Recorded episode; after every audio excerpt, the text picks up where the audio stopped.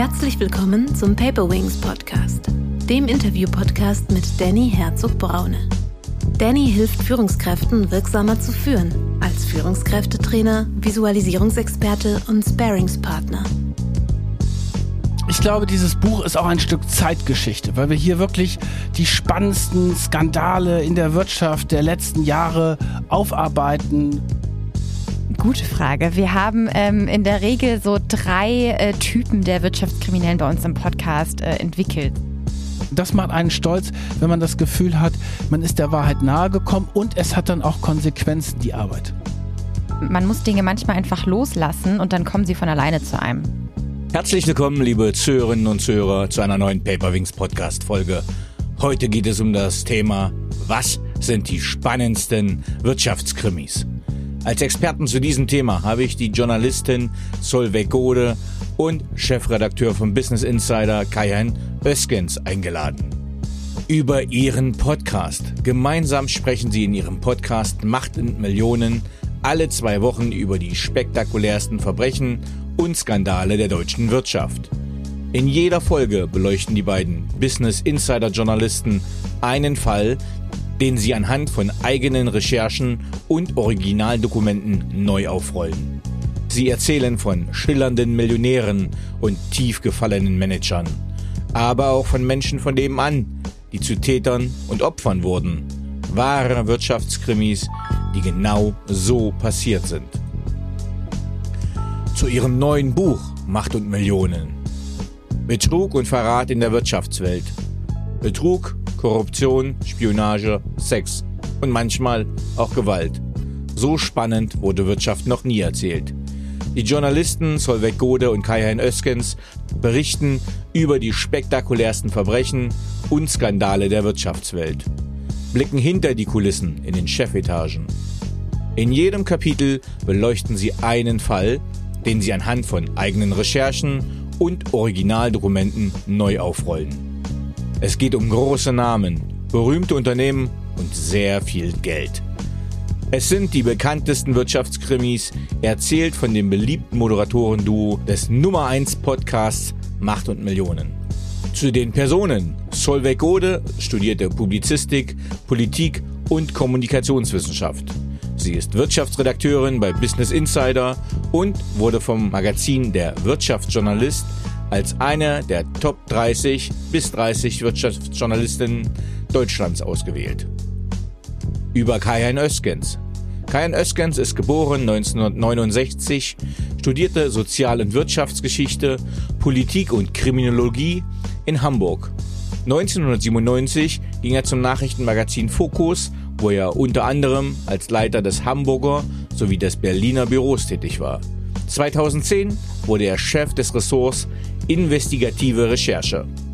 2011 wechselte Öskens als Leiter des Investigativressorts zur Bild am Sonntag, wo er seit 2018 Mitglied der Chefredaktion war. 2020 wechselte er zum digitalen Wirtschaftsmagazin Business Insider. 2022 übernahm er dort die Chefredaktion.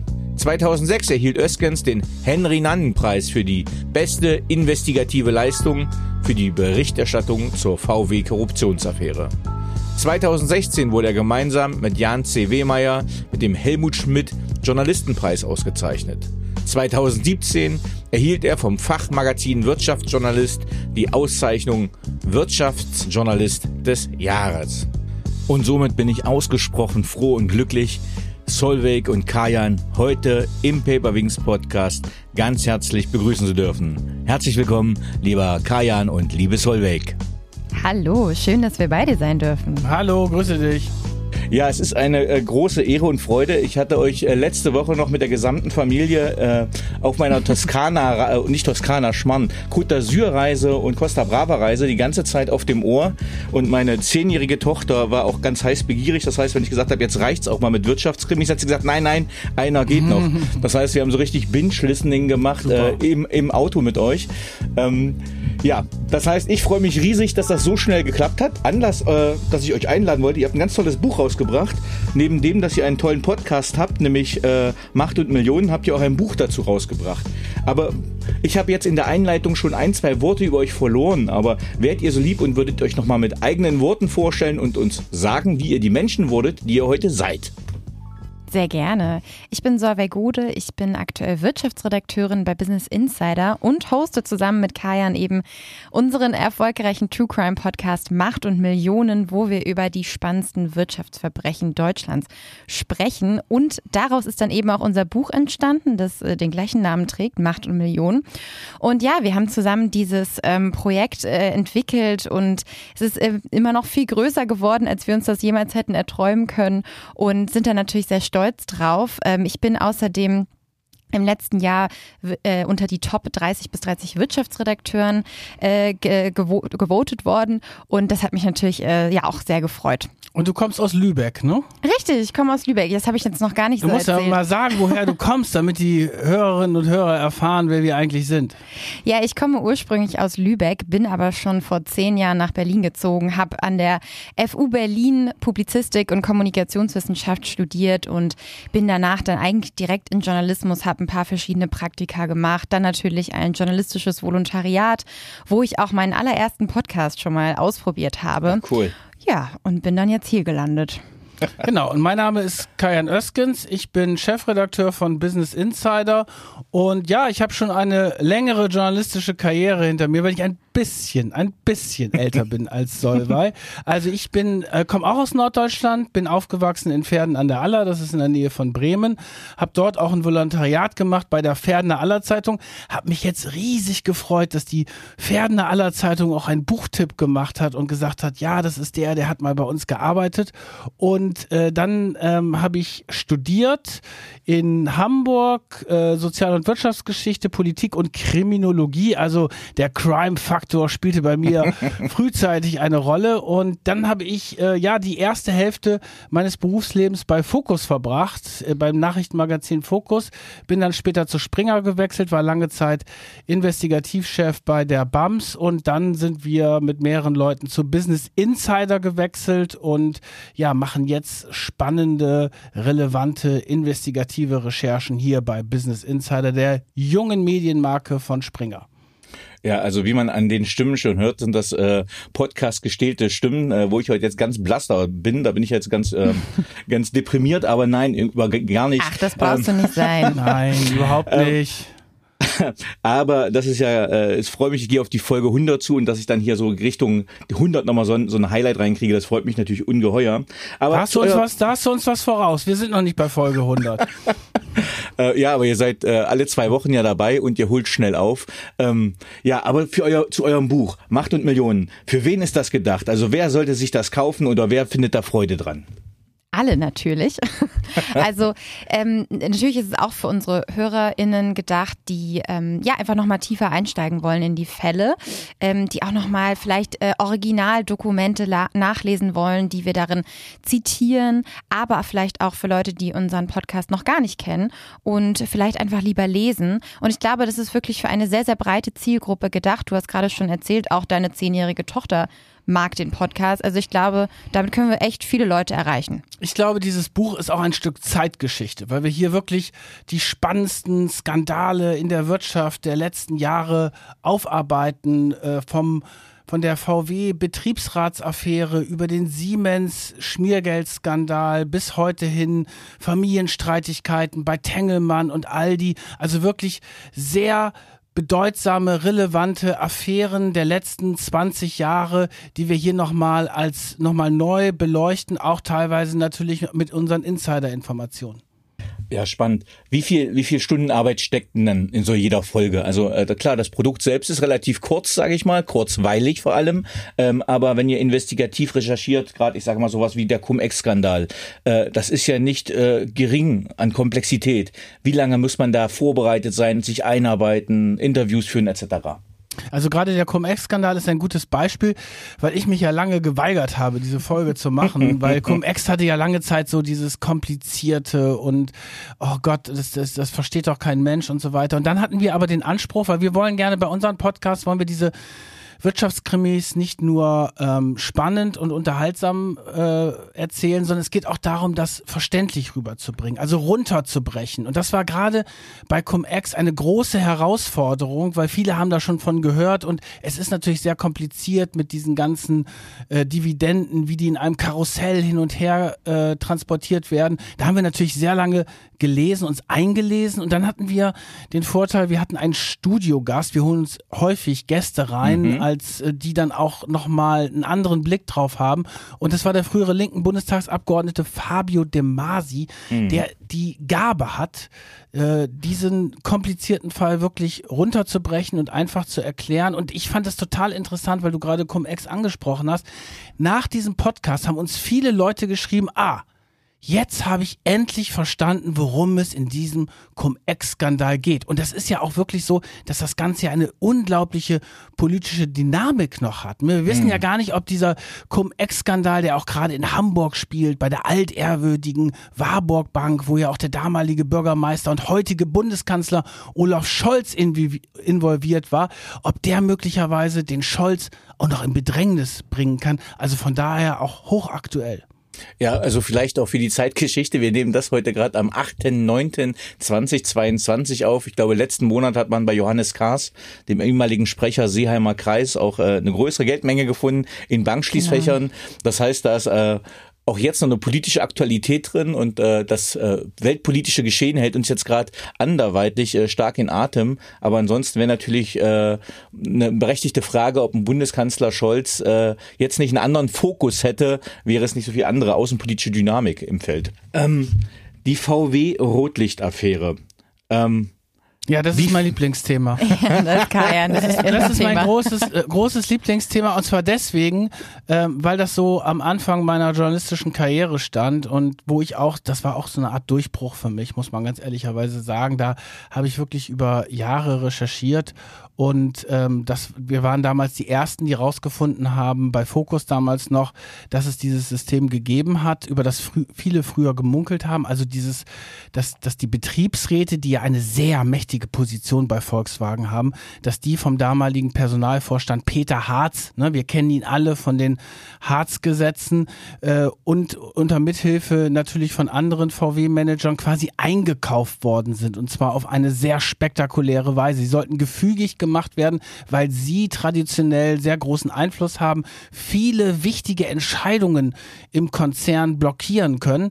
Und äh, ja, deswegen hat man ihnen ein rundum sorglos Paket geschnürt, insbesondere dem damaligen Betriebsratsvorsitzenden Klaus Volkert. Da ging es um eine brasilianische Geliebte, da ging es um Ausflüge in Bordelle, da ging es um äh, Restaurantbesuche und das alles auf Konzernkosten. Und das war natürlich eine irre Geschichte. Damals Peter Harz musste zurücktreten. Klaus Volkert ist im Gefängnis gelandet. Und aber was natürlich auch gesagt werden muss zu dem Fall ist, dass der VW-Betriebsrat in seiner Macht, in, seiner, in seinem Einfluss dadurch überhaupt nicht gebremst worden ist, sondern weiterhin über Jahre mit anderen Personen an der Spitze dann unglaublich viel Macht weiterhin ausgeübt hat auf Personalentscheidungen, auf Konzernentscheidungen. Also das war für mich jetzt im Nachhinein das Besondere, wo ich dachte, okay, jetzt ist dieses System quasi zusammengebrochen. Nein, es sind die Personen an der Spitze ausgetauscht worden. Man hat dann natürlich nicht mehr diese Sexreisen gemacht und Bordellbesuche und die Geliebte und so weiter,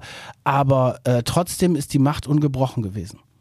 Es äh, ist auch eine meiner Lieblingsfolgen gewesen, die weiß ich, die habe ich direkt auf dem Fahrt zum Kunden mal gehört. Und zwar die Folge 22, äh, VW-Chef Herbert Dies ähm, und, und der Machtbegriff. Ähm, also die Dynamik, also auch das, was du recherchiert hast, was ich auch ganz beeindruckend fand, ist einfach deine Hintergrundgeschichten, weil ich finde es halt immer spannend, auch als Managementberater, Geschäftsführer, Coach zu sehen, wie ticken denn auch die großen Geschäftsführer, die ganz großen und wie sind die Charaktere. Und da fand ich auch schön, da hast du als Journalist ja auch beschrieben, wie so ein Persönlichkeitswandel ist. Und ich glaube, äh, das Zeitgeschehen lief ja parallel fast zur Folge, äh, jetzt mit dem Wechsel zum neuen Vorsicht- oder Aufsichtsratsvorsitzenden. Nein, das war sogar, äh, das war sogar ein bisschen früher. Wir haben das, glaube ich, im März haben wir die Folge veröffentlicht. Februar oder März? Ja, Anfang des Jahres. Anfang des Jahres auf jeden Fall. Da war äh, dies noch da.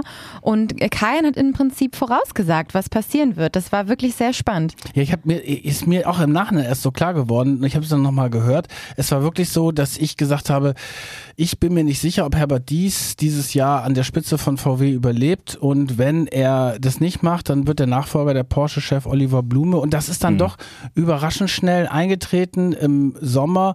Aber natürlich, das ist auch ein ganz wesentlicher Teil, weil äh, wir wollen ja nicht nur die Geschichten nacherzählen, wir wollen echte Insi Insights liefern. Und das ist natürlich in dieser Folge sehr gut gelungen, weil ich da sehr relativ nah dran bin, den Dies auch mehrfach getroffen habe und auch ein bisschen was zu seinem Charakter und wie er tickt und wie er führt und so weiter erzählen kann. Mhm. Ähm, ihr habt auch in eurem Buch die Wolf-Affäre nochmal äh, ja, aufgerollt, was ich eigentlich nochmal ganz schön fand, weil es war damals, ich nenne es mal eine Hetzjagd und eine Treibjagd gefühlt äh, und irgendwie äh, ging es um viele Kleinigkeiten und jetzt mal mit so einem historischen, also historisch ist jetzt schon weit gefasst, aber so einem Rückblick. Wie würdet ihr das bewerten, wie das damals vonstatten ging? War das jetzt ein richtiger Wirtschaftskrimineller, dieser Christian Wulff, unser ehemaliger Bundespräsident? Es geht da ja, glaube ich, noch um ein bisschen mehr als nur klassische Wirtschaftskriminalität. Es ist mhm. ja auch ein Politikskandal gewesen. Wir ähm, sprechen ja, um, ja auch in unserem Podcast viel über Macht, ne? Mhm. Ist im Namen enthalten. Ähm, deswegen, da geht es viel auch um um Ethik und äh, Moral und äh, Wertvorstellungen. Und gerade wenn es äh, so ein hochrangiges Amt ist, dann finde ich, darf man das darf man die Person nicht mit Samthandschuhen anfassen.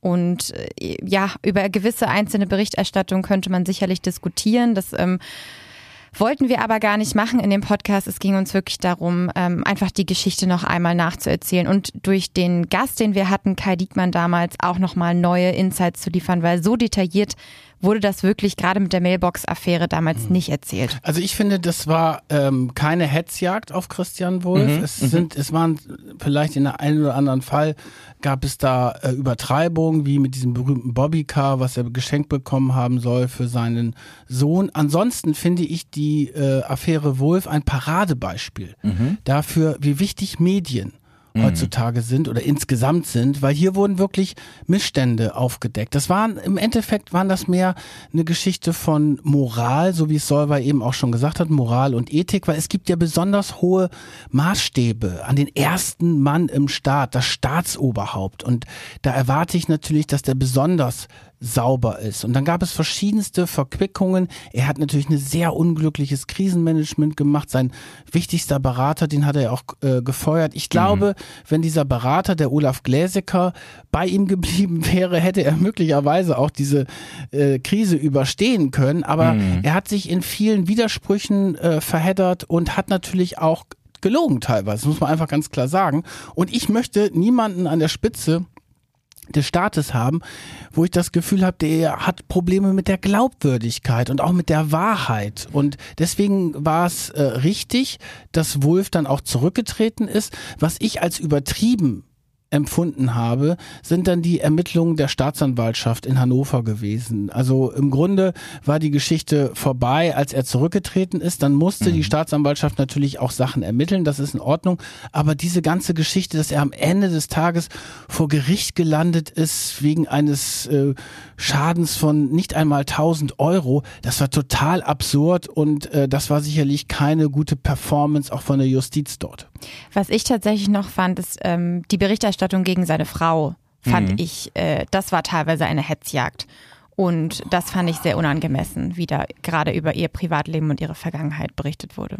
Was, was mir nochmal äh, augenscheinlich geworden ist, als ich die Folge jetzt aktuell gehört habe und sehr gut gefallen hat, ich gucke gerade wieder die sehr gute Serie Die Borgen. Ich weiß nicht, ob ihr die kennt, die läuft auf Netflix. Das ist eine dänische Polizserie. Ja, super Serie, tolle Serie. Schade, dass wir in Deutschland so eine Serie nicht hinkriegen. Ja, ja. Aber ich habe mir tatsächlich gedacht, super Serie, ja. Mensch, die Wolf-Affäre, also da geht's ja auch kurz für die Zuhörenden. Äh, es geht um die dänische Ministerpräsidenten und die Verquickung mhm. von TV1, also ich nenne es mal ARD, ZDF als Synonym und ja. wie eng die beieinander sind, so wie zum Beispiel ein Christian Lindner mit einer Journalistin jetzt verheiratet ist, einfach weil man sich begegnet. Und was ihr sehr schön in der Folge auch so, so aufbereitet habt, ist wirklich dieses Verhältnis Kai Diekmann zu Christian Wulff. Also wie sich das dann abspielt auf kleinsten, engsten, äh, duellierendem Raum und was dann, was ihr dann nochmal gehighlightet habt, geöffnet habt. Und ich glaube, das war nochmal so ein kleiner Eye-Opener, ähm, auch ein anderer Blick auf diese Affäre von damals. Ja, es ist ja natürlich auch so, dass viele Politiker denken, wenn sie den Chefredakteur kennen und mit dem irgendwie auch mal abends zusammen essen gehen, dass da ein besonderes Vertrauensverhältnis da ist. Und das ist natürlich etwas, äh, wo man als Politiker oftmals denkt, da ist so eine Nähe da und der wird mir schon nichts tun. Und das ist natürlich total unprofessionell. Ne? Also natürlich treffen wir auch Politiker, Wirtschaftsbosse und so weiter auch zu Hintergrundgesprächen, wo man sich auch an Regeln hält. Das heißt, dann zitiert man nicht direkt aus diesem Gespräch, aber nur wenn man sich vielleicht gut versteht, äh, heißt es ja nicht, wenn eine Geschichte auf dem Tisch landet, die diesem schadet, dass man sie dann nicht macht und ihn verschont. Und ich glaube, da hat sich der Wolf ein bisschen verkalkuliert. Er dachte lange Zeit, insbesondere als er aus Niedersachsen nach Berlin ins Schloss Bellevue gewechselt ist, er sei hier der Liebling der Boulevardmedien und es würde alles so gut ankommen. Aber das hat, das war natürlich eine totale Fehleinschätzung, weil äh, wenn jemand dann wirklich Fehlverhalten an den Tag legt, dann muss natürlich dann der Finger in die Wunde gelegt werden. Das machen dann die Medien. Mhm. Ja, also äh, auch das für die Zuhörenden eine, eine absolut empfehlenswerte Folge. Und ich muss zugeben, es gibt etwas, wonach ich gezielt gesucht habe und auch meine Tochter im Auto gesucht hat. Und ich glaube, Solveig ging es ähnlich. Äh, und du hast dich, glaube ich, auch gefreut. Und zwar dann, wenn es nicht um männliche Wirtschaftskriminelle geht, ja, sondern, genau. sondern um die Damenwelt. Und tatsächlich, ja. es gibt ja sehr wenige Folgen bisher mhm. zu dem Thema, aber äh, also meine Tochter hat auch die Folge mit äh, Anna Delvey, also oder Sorokin oder Soronakin, ja. ich krieg's nicht ganz hin, ähm, verschluckt. Könnt ihr uns schon... Danke. Ja. Könnt, könnt, könnt ihr ein bisschen was über die Geschichte erzählen, worum es da ging? Es ist ja auch in Netflix jetzt äh, anzuschauen. Ähm, und was, ja, wie ging es euch bei der Recherche? Äh, wie hat sich das angefühlt? Ja, gerne. Also vielleicht nochmal vorweg, äh, du hast total recht, es ist super schwierig, weibliche Protagonistinnen zu mhm. finden. Ja. Ähm, es ist fast zu unmöglich. Wir versuchen eigentlich, das mindestens in einer Sta in jeder Staffel mindestens eine zu haben, aber äh, es, es gibt einfach äh, wenige Frauen, die so wirtschaftskriminell werden, was sicherlich auch strukturelle Thematiken sind, mhm. weil natürlich generell auch weniger Frauen in ähm, immer noch leider in hohen Positionen sind und da mhm. auch weniger Gelegenheit dann natürlich auch dazu haben. Ähm, in, ja, in den USA haben wir da vielleicht auch gerade noch den prominenten Fall Elizabeth Holmes. Das haben wir jetzt hier in Deutschland nicht. Doch, Aber, wir haben einen, bevor du gleich zu Anna Dalby ja. äh, kommst. Wir haben jetzt, ah, ja, einen, stimmt, prominenten, jetzt ja. einen prominenten stimmt, Fall. wie kann ich das vergessen? Und den machen wir demnächst auch als äh, Podcast und den bringen wir auch bei unserer Live-Show Ende November in den vier deutschen Städten München, Düsseldorf, Frankfurt und Berlin auf die Bühne. Und zwar cool. ist das der Fall Schlesinger. Der Fall der ah. RBB-Intendantin Patricia Schlesinger mit Massagesitzen, heimlichen Boni und was da alles dazu gehört. Wir haben ja durch die Recherchen von Business Insider diese ganze Affäre ausgelöst. Sie ist dann ja zurückgetreten. Mittlerweile wackelt der ganze öffentlich-rechtliche Rundfunk aufgrund unserer Recherchen. Mhm. Und das ist eine wirklich eher seltene Ausnahme mit Patricia Schlesinger, wo du eine Frau hast, die wirklich die Hauptprotagonistin in so einem Wirtschaftskrimi ist. Aber genau. jetzt zurück zu Anna Delvey. Den bringen wir auf die Bühne, wie gesagt. Aber jetzt zu Anna Delvey. Also Anna Delvey war ihr ausgedachter Name letztendlich. Sie hat sich als Millionenerbin aus Deutschland ausgegeben und zwar in der New Yorker High Society hat sie sich herumgetrieben.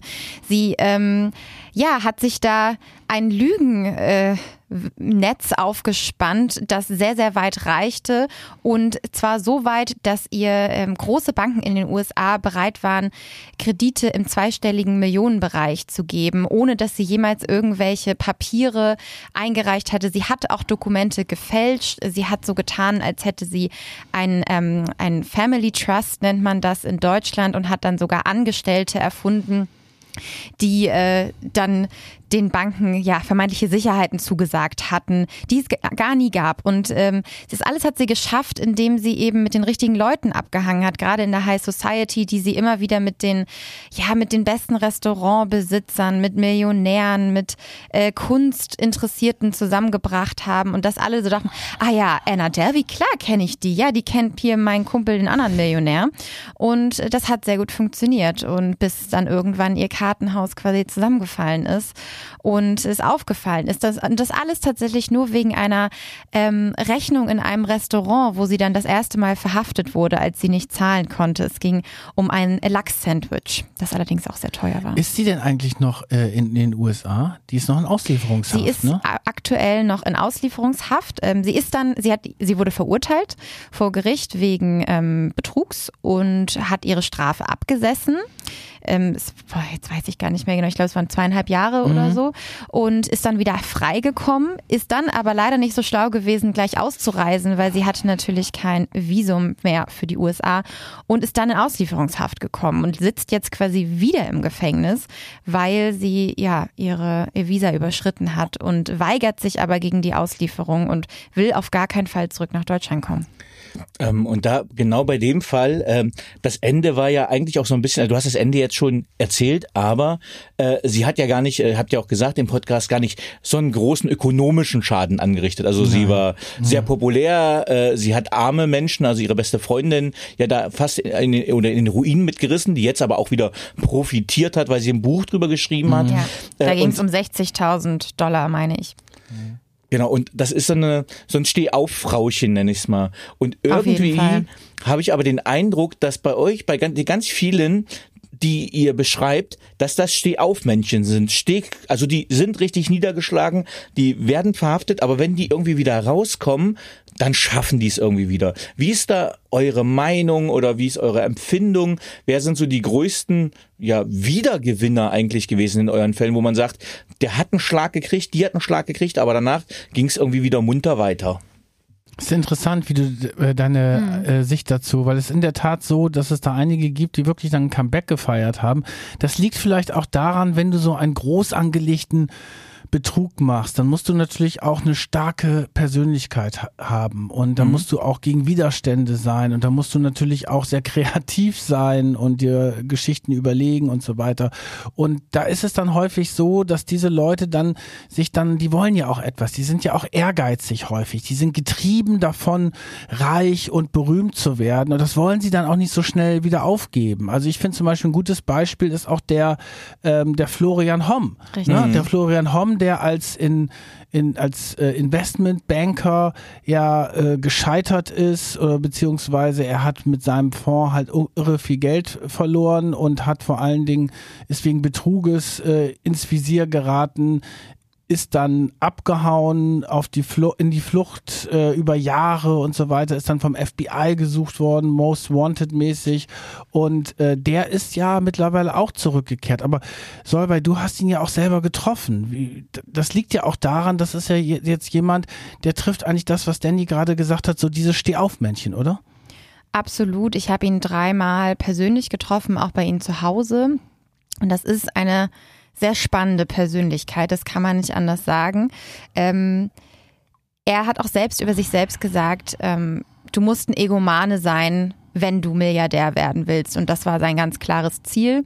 Ähm, er hat die Ellbogen damals ausgefahren. Ich war ein harter Hund, sagte er über sich selbst. Und er will auch heute nicht in der Versenkung ähm, ja, landen, sondern er will weiterhin im im Auge der Zuschauer im, in der Öffentlichkeit stattfinden und ist deswegen jetzt YouTube-Star geworden und gibt hm. dort Anlagetipps. Ähm, kann man sich mal überlegen, ob man ihm da vor, ja, vertrauen sollte. Aber er hat tatsächlich, äh, ich glaube, im dreistelligen Hunderter-Bereich also er hat auf jeden Fall sehr viele Follower. Ähm, müsste man jetzt nochmal genau nachgucken. Aber ja, es gibt auf jeden Fall sehr viele Menschen, die da auch irgendwie an diese Persönlichkeiten irgendwie immer noch glauben. Und ein anderer, der mir da auch noch einfällt, ist Mehmet Göker, mhm. der äh, damals noch schlau genug war, äh, sich in die Türkei abzusetzen, als es hier losging mit den rechtlichen Konsequenzen. Aber der jetzt übers Internet auch wieder, aber diesmal über Instagram, ähm, immer noch weiter seine, ja, quasi fast schon Jünger rekrutiert für seine weiteren Projekte, wo man gar nicht so genau sagen kann, worum es da eigentlich geht, aber die Leute werfen ihm irgendwie immer noch Geld hinterher. Ja, er, er hat ja einen groß angelegten Versicherungsbetrug gemacht, aber das sind, das ist das, glaube ich, was Solberg gerade sagt. Das sind ja Leute, die ja auch eine, ein Charisma haben, eine Faszination äh, ausstrahlen und auch Leute haben, die ihnen folgen und die natürlich auch häufig diesen dieses Scheinwerferlicht genießen und es toll finden, wenn sie auf der Bühne stehen und in der Öffentlichkeit. Und das ist ja häufig auch so eine Sucht. Und äh, die kommen dann auch wieder zurück, teilweise, wenn sie im Gefängnis gesessen haben oder auf der Flucht waren, weil das genießen sie. Das, das treibt sie ja auch an. Das ist ja immer interessant. Was ist der Antrieb dafür, dass ich so einen Betrug mache? Und das ist ja häufig nicht nur der Reichtum, sondern das ist auch immer wieder die öffentliche Anerkennung. Also Wo wir gerade von hm? Motivation sprechen, darf ich kurz? Bitte, ja, ja. Ähm, weil ich glaube, es ist ja total eine interessante Frage, was treibt diese Menschen, die wirtschaftskriminell werden, an? Was ist die Motivation dahinter? Und es ist, wie zum einen, wie Karin gesagt hat, natürlich auch dieser ähm, Ehrgeiz nach äh, Ruhm, aber auch diese Gier nach Geld natürlich. Aber es gibt in der Wissenschaft da vor allen Dingen ähm, ein sogenanntes Fraud Triangle nennt man das, also ein Betrugsdreieck nennt man das. Und das sagt, geht davon aus, dass man zuallererst einmal eine Gelegenheit haben muss. Ähm, dann braucht man einen Druck oder einen Anreiz, also wenn es mir finanziell nicht gut geht und ich muss irgendwie Geld auftreiben oder ich habe eben diesen Anreiz, unbedingt Milliardär, Milliardär zu werden oder ich habe den Anreiz, mein Unternehmen geht sonst pleite, ich muss jetzt irgendwie kreativ werden, mir was auszudenken. Und dann zuletzt zu dritt die Rationalisierung. Also ich kann mir das selber auch noch irgendwie rechtfertigen. Und das erleben wir wirklich selber immer wieder. Zum Beispiel auch bei Big Money, dem Flowtech-Chef. Ja, da wollte ich gerade bringen. Hm. Ja, der sich das selber auch wirklich schön geredet hat und dachte, hm. ja, aber also der hat es am Ende fast selber geglaubt, sein Lügengebilde, das er sich da aufgebaut hat. Und das ist ein ganz zentraler Punkt, dieses sich vor sich selber rechtfertigen können.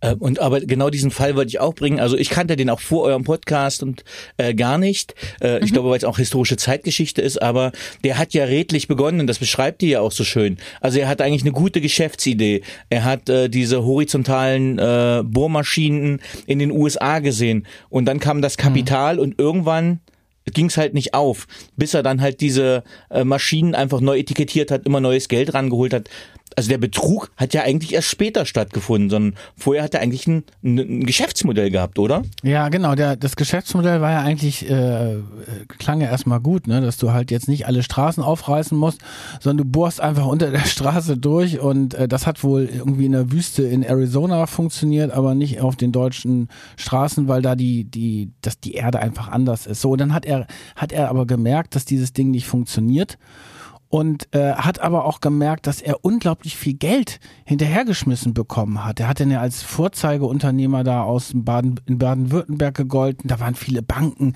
die haben sich quasi in seinem Glanz gesonnt und da braucht der, das, dies, das ist so ein super Fall, wo man sieht, dass man gar nicht so viel betrügen muss, weil die Banken haben natürlich ein total großes Interesse, da einzusteigen. Also ich sage immer, wenn ich mir äh, für äh, 50.000 äh, Euro einen Kredit oder 5.000 Euro einen Kredit Kredit besorgen muss, dann ist es total schwierig. Aber wenn du dir für einen Millionenbetrag ja. äh, einen Kredit besorgst, dann ist es viel einfacher, erstaunlicherweise, weil natürlich die Gewinnmargen der Banken viel höher sind. Und die wollten dann halt alle da bei der Party dabei sein und haben ihm quasi das Geld nachgeschmissen. Und das ist auch wieder immer interessant zu sehen, die Rolle der Banken bei diesen Affären, weil sie verdienen eigentlich immer mit, verlieren selten Geld und sie sind natürlich die diejenigen, die dann auch diese Kredite geben, darauf reinfallen. Und ich finde, Big Money ist da ein total gutes Beispiel. Der hat ja auch so eine Fassade aufgebaut, ne, mit so einem völlig übertriebenen Reichtum, hat auf so einem, in so einem Anwesen in Karlsruhe residiert, ist dann immer mit dem Hubschrauber morgens zur Firma geflogen, hat dann feuchte Mittagessen im benachbarten Elsass gemacht. Feuchte Mittagessen bedeutet, er hat Geschäftsfreunde eingeladen, ist mit denen im Hubschrauber rübergeflogen in Sterne-Restaurants im Elsass und hat es halt richtig krachen lassen mit viel Alkohol und äh, Hummer, Kaviar, die ganze Klaviatur. Und es ist für mich auch immer wieder erstaunlich, dass sich dann auch viele Geschäftspartner, Banken, Wirtschaftsprüfer und so weiter von dieser Fassade blenden lassen. Ja, weil du gerade sagst, Fassade blenden lassen. Äh, meine absolute Lieblingsfolge, die ich auch schon zweimal gehört habe, ist die Folge 26. Wisst ihr, welche das ist? Oh, nee. Warte, warte, aus dem Kopf 26 blenden lassen. Windhorst. Äh, die fand ich auch, weil ihr kannte ich gar Oder nicht, fand Ruja. ich auch spannend. Oder Ruja. Nee, Ganz nee, genau. Doch. Ah, doch, ja, echt? es ist gut. Ja, die Crypto Queen, Ah. weil Die Crypto Queen. ähm, ohne, ich möchte jetzt, äh, also ich muss äh, äh, als kleiner Disclaimer, meine Frau war Staatsanwältin für Wirtschaftssachen, das heißt, ich darf ja Ah. nichts. Äh, also ich habe ich hab immer dann nochmal äh, ein juristisches Feedback zu euren Folgen, das auch ganz spannend ist. Die muss Ähm, mal zu uns im Podcast kommen. äh, äh, kriegt ja auch noch mal eine Info nachher über LinkedIn. Nein, Spaß. Ähm, nein, aber die Crypto Queen fand ich ähm, besonders spannend, weil gefühlt ähm, also das müsste man, glaube ich, verfilmen, weil sie ist ja die einzige, oder ich weiß nicht die einzige, aber sie ist ja immer noch auf der Flucht, wurde nicht gefasst und ist noch schwerreich. Ist das richtig?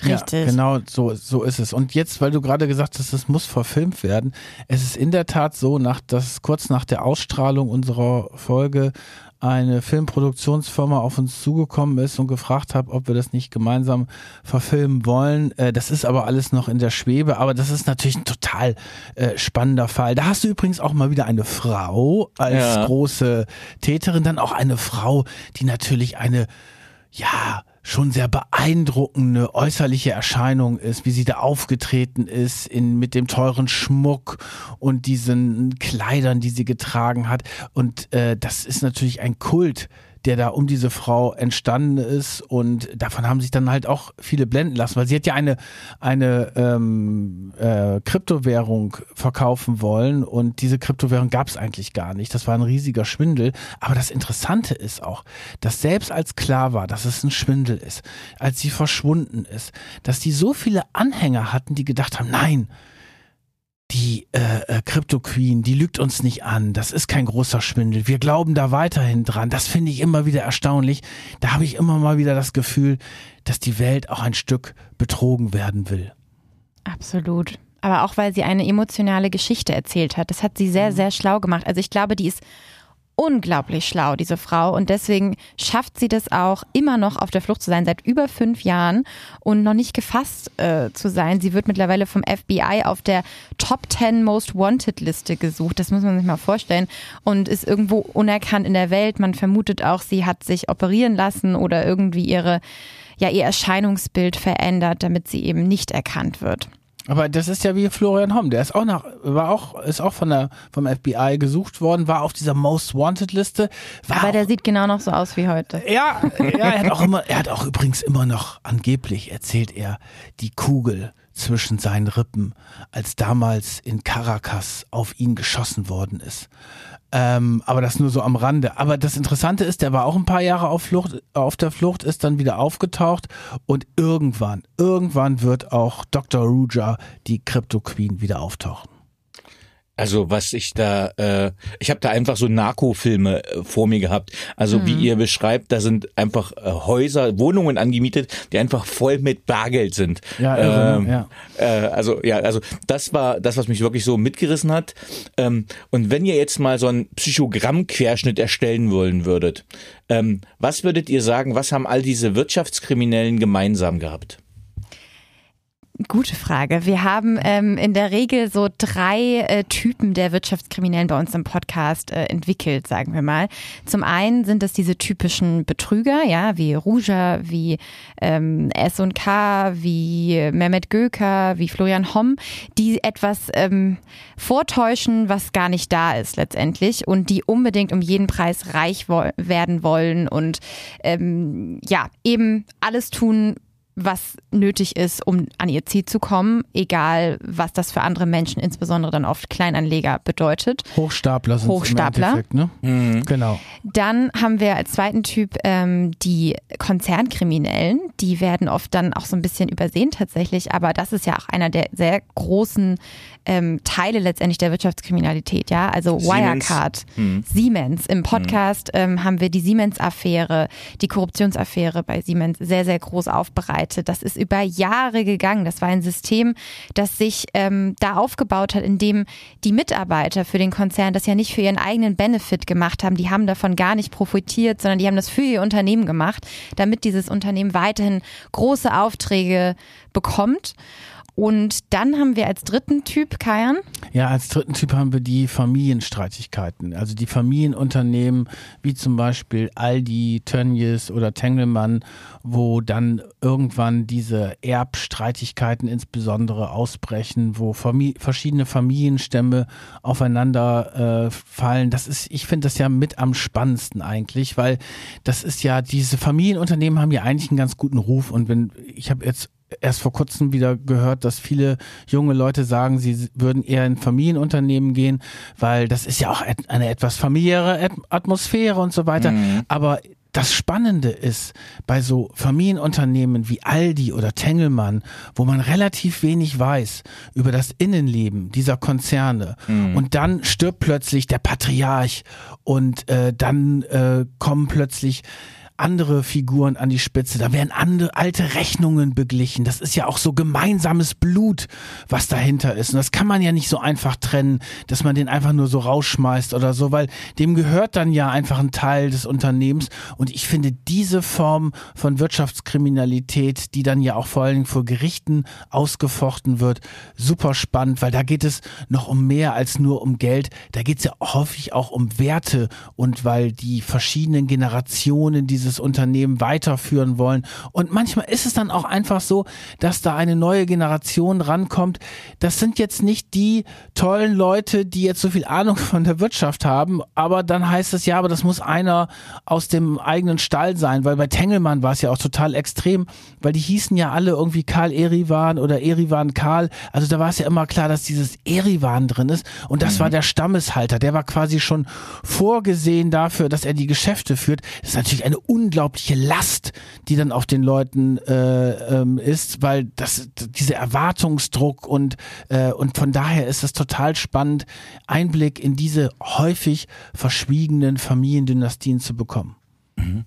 Was waren für euch der oder was war für euch der Charakter, der am beeindruckendsten war, wo ihr wirklich, keine Ahnung, den meisten Eindruck hinterlassen hat bei euch?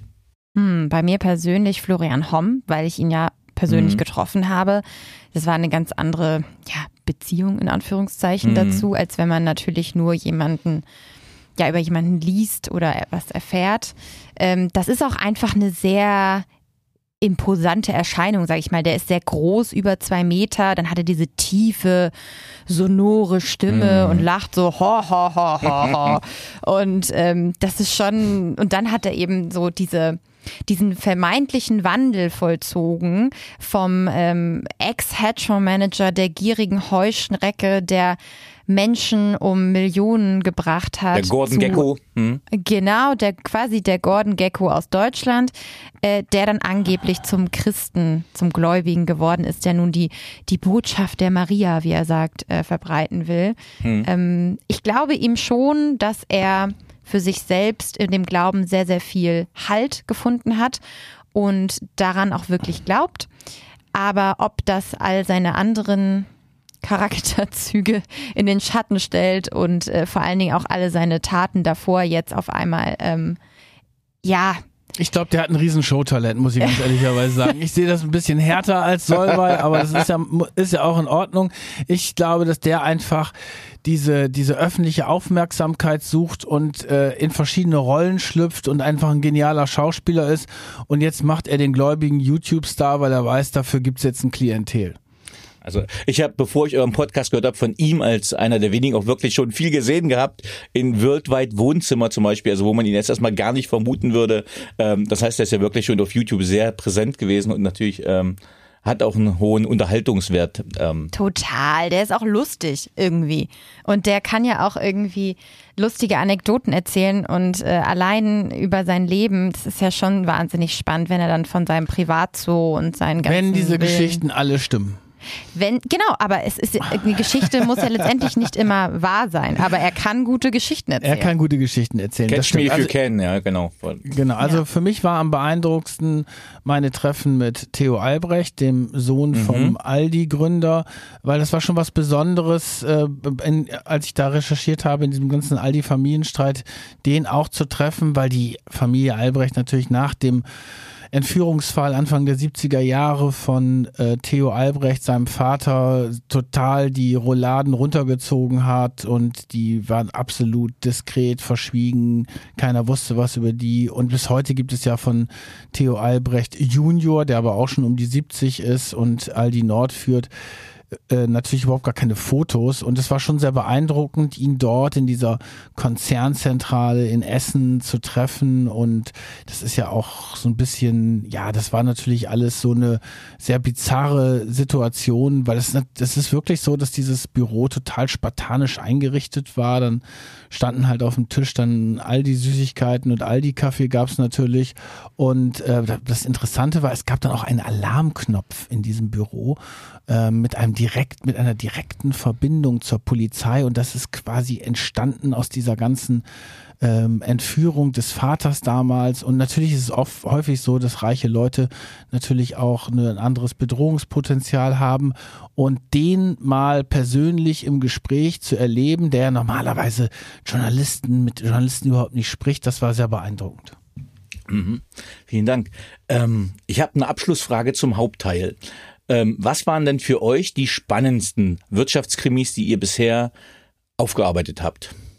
alle, die wir gerade schon erwähnt haben. Okay. Jeder Fall ist für mich wirklich immer noch mal ganz besonders. Ähm, ich habe schon gesagt, Florian Homm war für mich sehr, sehr spannend. Ruja Ignatova, die Crypto. Queen, hm. fand ich auch wirklich ganz toll. Ähm, also ich habe vor allen Dingen, finde ich, sehr spannend den Fall mit Karl Erivan Haub bei Tengelmann, mhm. weil ähm, wir haben ja wenig Blut bei uns in den Wirtschaftskrimis drin mhm. und auch selten eine Leiche. Und hier ist es wirklich so, dass du, äh, bis heute ist ja die Leiche von Karl Erivan Haupt, dem früheren Tengelmann-Chef und Milliardär, nicht gefunden worden. Der ist ja in den Gletschern in den Alpen bei einer Skitour verschwunden. Man weiß bis heute nicht, äh, ob er wirklich damals gestorben ist. Er ist natürlich offiziell für tot erklärt worden, aber trotzdem ist da irgendwie, ist es ja, als er verschwunden ist, ist dann plötzlich parallel bekannt geworden, dass äh, durch unsere Recherchen, dass er ein Doppelleben geführt hat. Also er hat auf der einen Seite war er der Tengelmann-Chef, verheiratet, zwei Kinder und auf der anderen Seite hat er ein sehr geheimnisvolles Doppelleben gehabt, hat eine russische Geliebte, die er immer wieder besucht hat und hatte auch Geheimdienstkontakte, hat sich einen russischen Pass besorgt und natürlich gibt es auch diese Gerüchte, dass er möglicherweise jetzt mit seiner russischen Geliebten irgendwo auf einer Südseeinsel sitzt und vielleicht denkt, ich wollte raus aus dem Leben. Ich glaube jetzt nicht daran. Es gibt äh, ich glaube eher daran, dass seine Leiche irgendwo noch in den Gletscherspalten liegt. Aber das finde ich war so, weil du hast einerseits diesen Crime-Faktor mit der verschwunden, mit dem verschwundenen Tengelmann-Milliardär und gleichzeitig einen erbitterten Streit innerhalb der Familie um das Erbe. Und dieser Fall, an dem ich auch äh, mehrere Jahre recherchiert habe, der ist für mich schon einer der spannendsten. Super. Vielen, vielen Dank. Also für die Zuhörenden, äh, wer den Podcast noch nicht kennt, dringend abonnieren. Äh, wer das ein bisschen nachhaltig halten will, äh, sehr gerne auch das Buch holen äh, und da mal nachlesen. Äh, Gerade, ich sage mal, die komplexeren Geschichten wie VW äh, finde ich einfach spannend, das einfach nochmal nachzulesen. Jetzt hätte ich noch ein paar persönliche Fragen an euch beide. Oh Gott, jetzt wird's, jetzt wird's kritisch. äh, auf welchen beruflichen Fehler oder Erfahrungen hättet ihr gerne verzichtet? Auf gar keinen, weil ich glaube, dass alles genauso kommen sollte, wie es gekommen ist. Und ohne die Erfahrung und die Fehler wäre man jetzt nicht da, wo man jetzt ist. Klingt das nach einem Wandspruch? Ja, dem, dem, ist nichts zu, hinzu, dem ist nichts hinzuzufügen. Also ich glaube, das Tolle ist, der Journalismus ist wirklich ein ganz besonderer Beruf. Und äh, es ist ja nochmal was anderes, ich will jetzt keinem zu nahe treten, als jetzt irgendwie Schrauben zu verkaufen, weil da steckt ja schon mal etwas dahinter. Wir haben ja auch einen, eine verfassungsrechtliche Aufgabe. Wir sind ja auch die vierte Gewalt im Staat. Wir, es geht darum, Missstände aufzudecken, den Finger in die Wunde zu legen, den Mächtigen äh, ja auf die Finger zu schauen und möglicherweise auch zu klopfen. Und von daher ist es ein ganz, ganz besonderer Beruf, der aber natürlich auch eine große Verantwortung äh, mit sich bringt. Und da kann man auch mal daneben liegen. Also ich kann mich noch an eine Geschichte erinnern und äh, man muss dann auch diese Fehler gleich einräumen. Da hatte ich die Information, dass äh, ein bestimmter Politiker ähm, äh, in ein in, äh, nicht mehr ins Wahlkampfteam reinkommen sollte. Ich weiß gar nicht mehr, welche Bundestagswahl das war, aus dem und dem Grund. Jetzt, sorry, ich habe da jetzt die Details nicht mehr da, aber das war, ich hatte für diese Geschichte eine sehr gute Quelle, aber nur eine. Und dann ist das Ganze dementiert worden und ich habe mich total geärgert. Und das war für mich eine super, super wichtige Erfahrung, aber auch zu sagen, nie wieder, nie wieder gehst du wirklich nur auf eine Quelle, weil das ist ja so ein bisschen bei uns, äh, das wisst ihr mhm. da draußen nicht unbedingt, das ist bei uns natürlich so eine ganz entscheidende Geschichte. Eigentlich gilt das Zwei-Quellen-Prinzip mhm. und ich habe damals dagegen verstoßen und das ist immer noch bei mir im Hinterkopf. Und Danny, wenn du mich jetzt nach Fehlern fragst, ist es mir auch mit als erstes eingefallen. Okay, Dankeschön. Auf welche berufliche Leistung seid ihr besonders stolz? Unser Buch natürlich. also ich bin ähm, besonders stolz auf die Geschichte, die wir im Zusammenhang mit der VW-Diesel-Affäre gemacht haben. Und zwar ist es, ist es ja damals im, ähm, im Herbst 2015 bekannt geworden, dass VW im großen Maße manipuliert hat bei den Abgaswerten. Und der Vorstand von VW hat sich dann hingestellt und hat gesagt, es waren halt vor allem die, kleinen Ingenieure. Und das war ein Riesenfehler, weil die kleinen Ingenieure relativ sauer waren. Es hat lange gedauert, bis wir dann Kontakt zu diesen kleinen Ingenieuren hatten und äh, haben aber haben die dann aber überzeugt, die wirklich entscheidenden Dokumente und auch die Verantwortung und Mitverantwortung oder Mittäterschaft der Vorstände hinzubekommen. Und daraufhin äh, mussten auch mehrere zurücktreten. Und wir sind ja als Journalisten auch immer so ein Stück Wahrheitssucher, weil nach außen wird uns ja häufig verkauft mit irgendwelchen Pressemitteilungen PR-Shows von den Unternehmen, äh, wie die das sehen. Und wir müssen halt so nah wie möglich an die Wahrheit rankommen. Und das ist uns damals bei dieser VW-Diesel-Affäre äh, sehr gut gelungen. Und das ist uns zum Beispiel jetzt auch sehr gut gelungen in dieser ganzen ARD-Affäre rund um Patricia Schlesinger. Und das macht einen stolz, wenn wenn man das Gefühl hat, man ist der Wahrheit nahe gekommen und es hat dann auch Konsequenzen, die Arbeit. Ja, ja.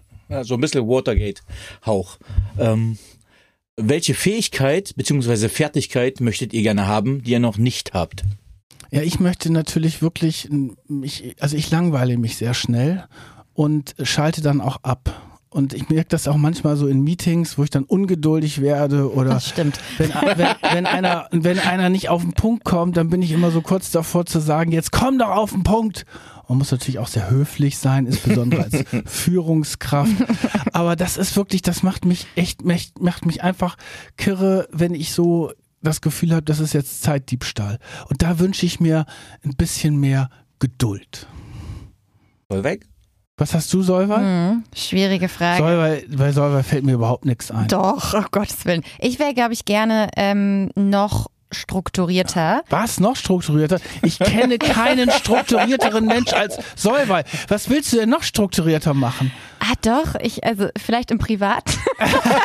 darüber reden, darüber reden wir jetzt nicht. Über das Private reden wir nicht. Solvay ist wirklich die plant bei uns auch alles. Ne? Ich bin ja, ja. manchmal so, äh, so, das müssen wir jetzt so und so machen oder wir äh, bin halt auch mal sehr schnell bei Sachen dabei und so weiter. Aber sie plant das wirklich, weil wir müssen jetzt ja haben ja gerade zum Beispiel sehr viel Bälle in der Luft. Ne? Wir haben das Buch geschrieben, wir mhm. müssen die Live-Tour im November vorbereiten. Dann haben wir natürlich auch noch immer unser Brot- und Buttergeschäft mit den zwei wöchentlichen Podcasts und dann machen wir ja auch noch nebenbei andere Sachen. Ich bin ja Chefredakteur, wir müssen auch noch ein paar andere Dinge nebenbei machen und soll wir natürlich als Wirtschaftsredakteurin auch.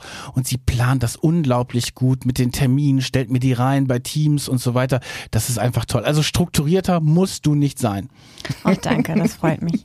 Aber ähm, Akain, du hast gerade was ganz Wichtiges gesagt, was mich dringend interessiert, weil ich schreibe gerade mit meiner Kollegin Ruth Maria Sarica ein Buch und das heißt, was ah. Führung heute wirklich braucht. Und oh, da haben ja. wir ganz viele äh, Management-Experten, also ganz viele Beiträge. Und jetzt bist du ja, hast du ja auch eine, die Vita habe ich am Anfang mal vorgelesen, äh, bist ja auch Chefredakteur und Führungspersönlichkeit.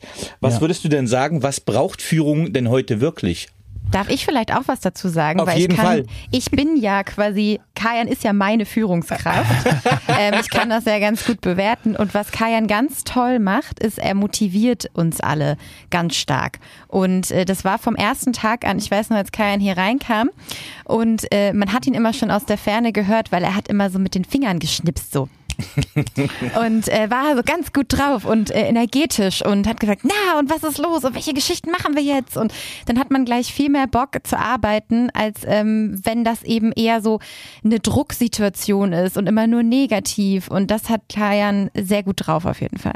Ich glaube auch, das ist eine ganz wichtige, also erstmal vielen Dank, Solveig.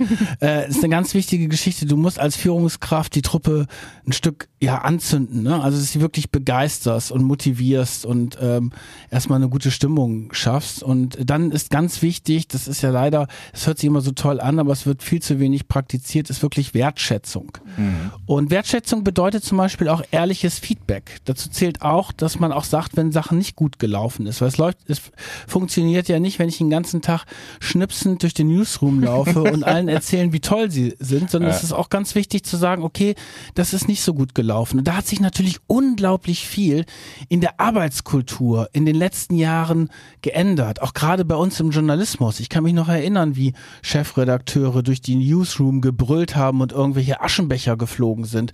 Ja. Und äh, heutzutage ist es, wenn wir jetzt hier, wenn einer bei uns im Newsroom brüllen würde, dann würden alle jungen Kollegen äh, völlig erstaunt sein. Das geht halt nicht mehr. Es hat mhm. sich zum Glück vieles äh, dort auch geändert, aber ich finde es ganz wichtig, dass du ein, ein ehrliches Feedback machst. Und das ist als Führungskraft Stimmt, eine ganz ent entscheidende Geschichte und es bringt auch nichts, jetzt allen zu erzählen, wie toll sie sind, weil heutzutage sind wir ja sowieso in dieser LinkedIn-Kultur drin, ne? im Self-Branding, wo alle bei LinkedIn schreiben, ist ja auch in Ordnung, aber die schreiben alle, wie toll alles ist. Ne? Mhm. Ne? Da, und äh, das ist auch in Ordnung, weil das ja auch eine Art Werbeplattform ist. Ich, ich mag das auch gerne, wir machen da ja auch sehr viel, aber wenn du mit Leuten zusammenarbeitest, dann musst du schon klare Ansagen machen, äh, äh, was wirklich gut funktioniert und was nicht so gut funktioniert. Ja, ich glaube Ehrlichkeit und Authentizität vor allen Dingen, ne? Und mhm. ähm, das, du bist aber authentisch, würde ich sagen. Und ich glaube, wenn man merkt, wenn eine Führungskraft äh, das nicht ernst meint, was sie sagt. Und ähm, oder eben irgendwelche ausgelernten Management-Buchsprüche runterrattert, das merkst du sofort. Super Impuls. Vielen Dank. Hm, sehr ähm, gerne. Wer waren die drei Menschen, die den größten Einfluss auf eure berufliche Entwicklung hatten? Willst du zuerst? Ja, also bei mir war es wirklich so, der ähm, als ich angefangen hatte, die ersten Berichte zu machen, das war noch im Heimatsport in Pferden an der Aller, da gab es wirklich einen sehr engagierten äh, Sportredakteur, der mir sehr viel mitgegeben hat, äh, wie, wie man auch äh, die Geschichten aufbaut und dass man auch dann auch die Sachen durchzieht und auch wenn es mal Ärger gibt, ruhig weitermacht. Äh, dann eine ganz wichtige Person war Helmut, Helmut Markwort, äh, zu dem ich mhm. bis heute noch äh, guten, sehr guten Kontakt habe. Ich war kürzlich auf seinem 85. Geburtstag, das war wirklich Wahnsinn. Und der war halt bei Fokus eine ganz wichtige, treibende Figur für mich, ähm, der, wo ich ja auch mein halbes Berufsleben verbracht hatte und einfach äh, der auch eine Art hatte, Leute zu begeistern und voranzutreiben. Und ähm, bei der Bild am Sonntag äh, war meine damalige Chefredakteurin Marion Horn eine mhm. ganz wichtige Figur, die mir auch ermöglicht hat, äh, die, viele investigative Geschichten zu machen, äh, wo es auch immer wieder Ärger gab und wo sie gesagt hat, nein, wir ziehen das durch und wir lassen uns da nicht beirren. Dankeschön. Und bei mir war es ähm, im Studium ein Dozent, ähm, Lehmkuhl hieß er mit Nachnamen, ich glaube Markus. Ähm, der, falls Sie das hören, Herr Lehmkuhl, vielen Dank. ähm, glaube ich nicht. Ähm, der hat äh, mich eigentlich erst zum Journalismus gebracht, weil im Studium wurden wir sehr lange ähm, demotiviert, in den Journalismus zu gehen, weil damals war das auch noch ein anderer Markt. Heute ist es jetzt wieder eher ein ähm, Mitarbeitermarkt, sag ich mal. Es sind mehr, wieder mehr Stellen da, gerade für junge Leute. Es war damals ganz anders. Da hieß es ja, du kriegst eh keinen Vollzeitjob und warum machst du das jetzt und schlechte Bedingungen. Ich so, oh, ich will so gern. Hm. Und dann habe ich mich nicht getraut und dann habe ich bei ihm Journalismusseminare belegt und er hat mir dann, wo man auch wirklich äh, das erste Mal praktisch geschrieben hat und er hat dann gesagt, oh, Sie können das aber gut und ähm, probieren Sie es doch mal. Und hat mich dann ermutigt und ähm, ja, dann habe ich das gemacht. Und dann im journalistischen Volontariat meine Mentorin Anke Helle, die ähm, hat ein unglaubliches Gespür für Themen und hat das mit mir immer ja, weiterentwickelt und auch mich da ähm, ermutigt und mich unterstützt auch meinen eigenen ersten Podcast äh, zu gründen. Und ja, und dann natürlich Kajan, äh, mit dem ich jetzt hier dieses tolle Projekt machen darf. Mega, cool. Sag was. Ja? Nee, ich, bin- ich bin, Okay. ich, ich freue mich immer, wenn Säuber was Positives über mich sagt. Aber, aber das ist ja, nein, das ist ja eh, wir haben, wir haben wirklich, äh, um nochmal so zum Binnenverhältnis zu kommen, äh, natürlich bin ich ihr Chef, aber mir ist es halt auch sehr wichtig, Ja. dass wir hier den Podcast auf Augenhöhe machen. Genau. Wir haben ein Und- sehr enges Vertrauensverhältnis. Ne, und dass ich Ja. jetzt nicht die ganze Zeit irgendwie erzähle und soll, weil meine Stichwortgeberin ist, sondern dass wir halt wirklich uns diese Parts auch aufteilen. Wir skripten ja überhaupt nicht bei dem ähm, Podcast. Wir überlegen uns natürlich einen groben Ablauf, aber ansonsten quatschen wir halt relativ äh, drauf los und äh, das ist mir halt auch äh, sehr wichtig, dass das irgendwie ein, ein Verhältnis ist und vor allen Dingen, wir haben noch nie richtig gestritten. Stimmt. Okay, ich will es auch nicht vom Zaum brechen. Äh, ähm, Den wenn, Streit? Nee, Ja, nee, ja. das könntest du nicht. Nee, nee. aber was du mir vorhin geschrieben hast, soll weg, ich weiß nicht. Spaß. Ähm, Ah, Nein, äh, wenn ihr euch als Jugendliches selbst treffen würdet, was würdet ihr euch selbst raten? Oh, das sind jetzt aber schwierige Fragen. Also ich würde mir, ich würde mir selber raten, äh, bleib bei deinem Kurs, wenn du überzeugt bist, dass das richtig ist. Lass dich nicht beirren, lass dich nicht von anderen bequatschen. Höre natürlich schon auf gut, auf gute Ratschläge, aber ansonsten bleibe authentisch und bleibe so, wie du bist. ja, ich glaube, das wäre bei mir auch ähnlich. Und was ich gelernt habe über die Jahre ist, ähm, man muss Dinge manchmal einfach loslassen und dann kommen sie von alleine zu einem.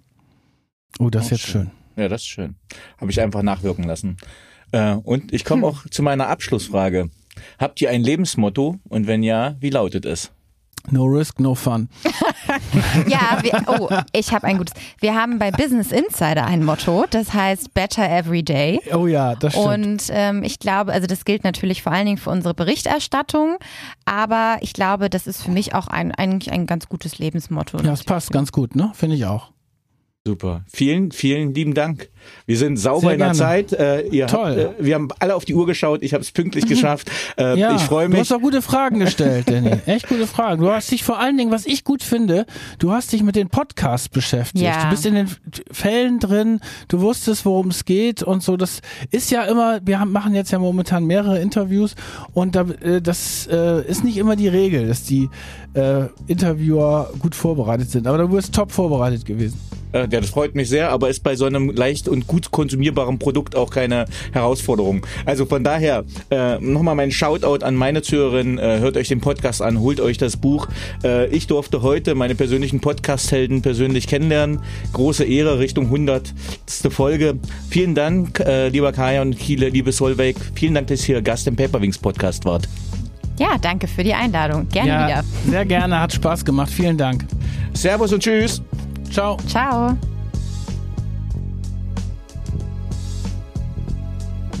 So, liebe Zuhörerinnen und Zuhörer, ich hoffe, Ihnen hat dieser Podcast gefallen. Wenn er Ihnen gefallen hat, hinterlassen Sie gerne ein Abo, eine positive Bewertung und empfehlen Sie diesen Podcast weiter. Bleiben Sie gesund. Mit besten Grüßen, Ihr Danny Herzog Braune.